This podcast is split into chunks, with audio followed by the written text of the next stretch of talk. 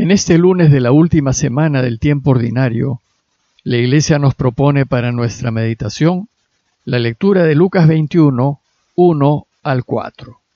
Se la leo. En aquel tiempo, alzando Jesús los ojos, vio unos ricos que echaban donativos en el cepillo del templo, y vio también una viuda pobre que echaba dos reales. Y dijo, Sepan que esa pobre viuda ha echado más que nadie, porque todos los demás han echado de lo que le sobraba, pero ella, que pasa necesidad, ha echado todo lo que tenía para vivir.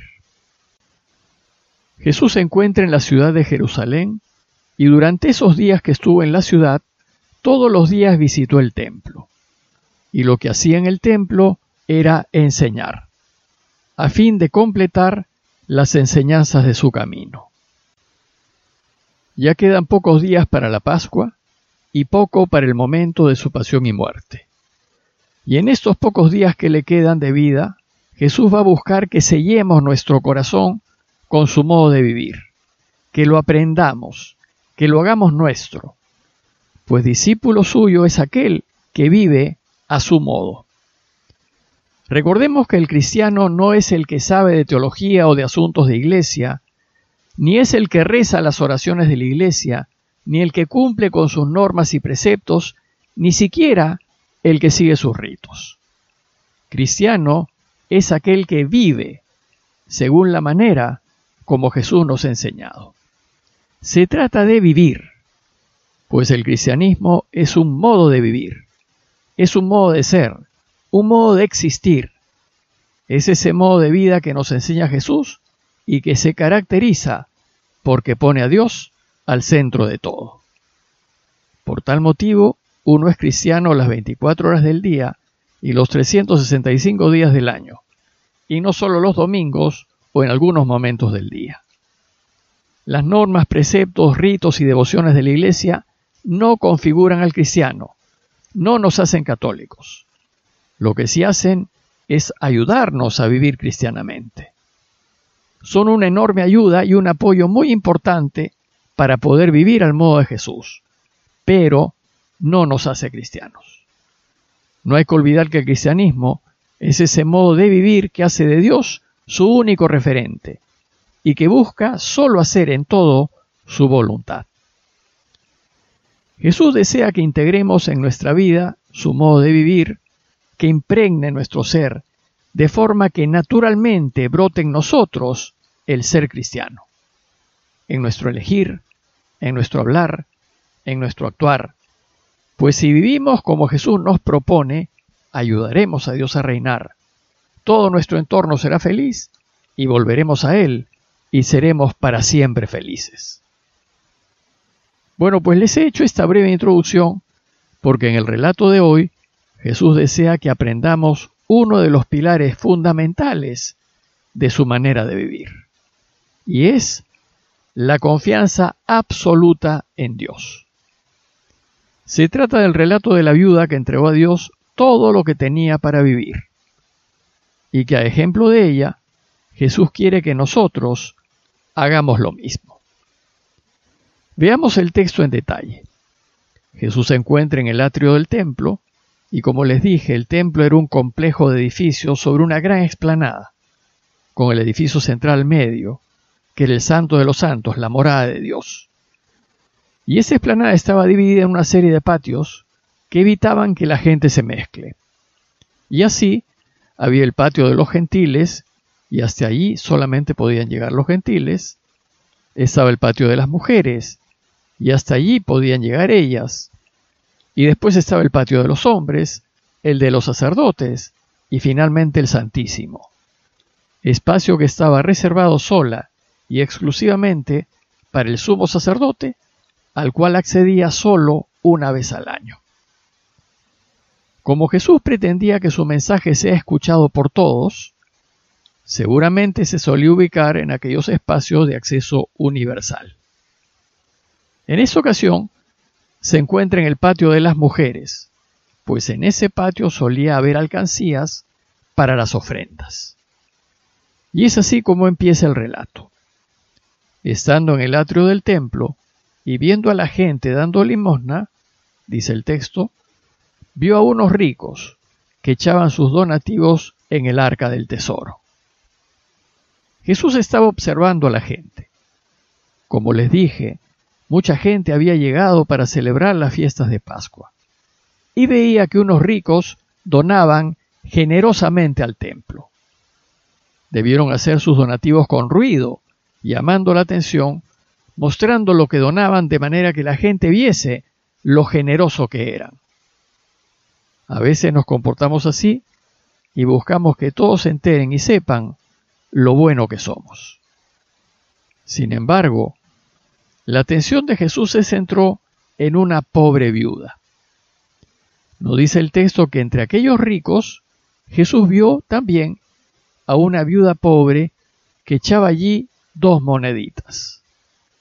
Como saben, las mujeres en Israel no tenían ningún derecho y se las consideraba propiedad del hombre. Y entonces, cuando una mujer enviudaba y perdía al hombre que la hacía valer, se quedaba en la completa miseria. Tenía muchos problemas para subsistir y solían pasar hambre. Y la ley de Moisés hace constantes llamados a velar por las viudas, al punto de que para comer se les permitía ir detrás de los cosechadores y si algo los cosechadores no llegaban a cosechar, entonces se les permitía quedarse con ello. Bueno, pues el texto subraya que además de mujer, era viuda y pobre.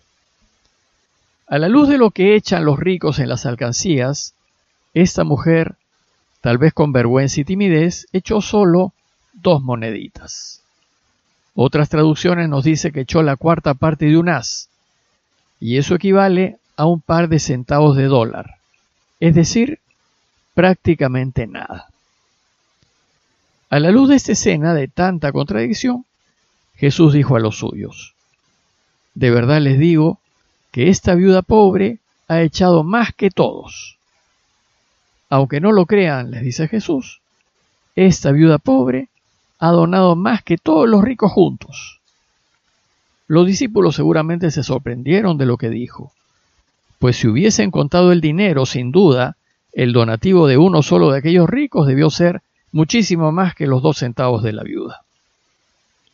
Es pues imposible que la viuda haya echado más que todos los ricos.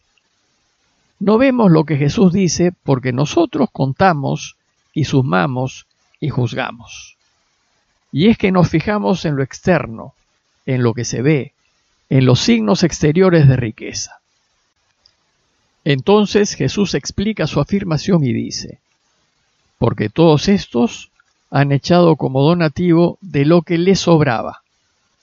Este, en cambio, ha echado de lo que necesitaba, todo cuanto tenía para vivir. Jesús se fijó en la viuda porque a Dios no le interesa la cantidad, sino la intención. Él se fija en nuestro corazón, en el esfuerzo que supone algo para cada uno. Por eso para Jesús, la viuda ha donado mucho más que los ricos. Y la razón es que los ricos han donado de lo que les sobra, y ni siquiera todo lo que les sobra. Lo que donaron no les significó nada. Quizás ni siquiera lo sintieron.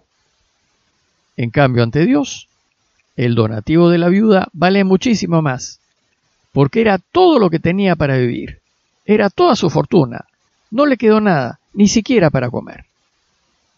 La enseñanza de este pasaje es sumamente importante para aprender el modo cristiano de vivir. Pues la mujer lo arriesgó todo por Dios y se puso completamente en sus manos. Ella se jugó todo, con la plena convicción de que Dios velará por ella. Totalmente segura de que Dios se ocupará de que ese día ella pueda comer. La confianza de la mujer en la providencia de Dios era total. Bueno, pues lo que Jesús desea es que aprendamos a tener esa confianza ciega en Dios. Debemos confiar absolutamente en Él, a confiar en Él entregándole toda nuestra vida, a confiar en que si yo le entrego todo lo que tengo y que necesito, Él proveerá. Jesús nos pide que nos preocupemos de hacer el bien y de ayudar a quienes más necesitan, aunque parezca que terminaremos perjudicados. La atención de Jesús se centró en la viuda y no en los varios ricos que estaban por allí. Y de la viuda se va a preocupar. Y como la viuda le entregó todo lo que tenía para vivir, él no la dejará y verá de que tenga lo necesario para sostenerse. Así también Dios, Él nos ve y sabe cuándo nos lo jugamos todo por Él. Y cuando lo hacemos, Él se preocupará de nosotros. Pues esta enseñanza es tan importante que nos la enseñará en otros momentos de su camino. Por ejemplo, cuando nos dice, ¿por qué se preocupan de qué van a comer o cómo se van a vestir?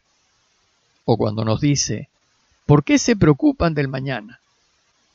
Jesús insiste en que aprendamos que Dios es providente y que si nos arriesgamos a ayudar, Él se preocupará de nosotros y nos dará todo lo que necesitamos para vivir. Pero confiar de esta manera en Dios solo es posible si estamos convencidos de que Dios nos quiere como nadie más nos puede querer. Solo si estamos convencidos de que Dios nunca nos dejará nuestra suerte cuando nos arriesguemos por Él. Y solo cuando nos lo jugamos todo por Él, por lo que es recto, verdadero y justo. Y cuando estemos convencidos de que nos ama así, como amó a su Hijo, entonces confiaremos en Él y nos arriesgaremos para que reine. Y Él velará por nosotros y nos hará la vida feliz. Pidámosle a Dios por todos aquellos que están pasando dificultades económicas, para que su providencia se muestre a través de nuestra generosidad. Parroquia de Fátima, Miraflores, Lima.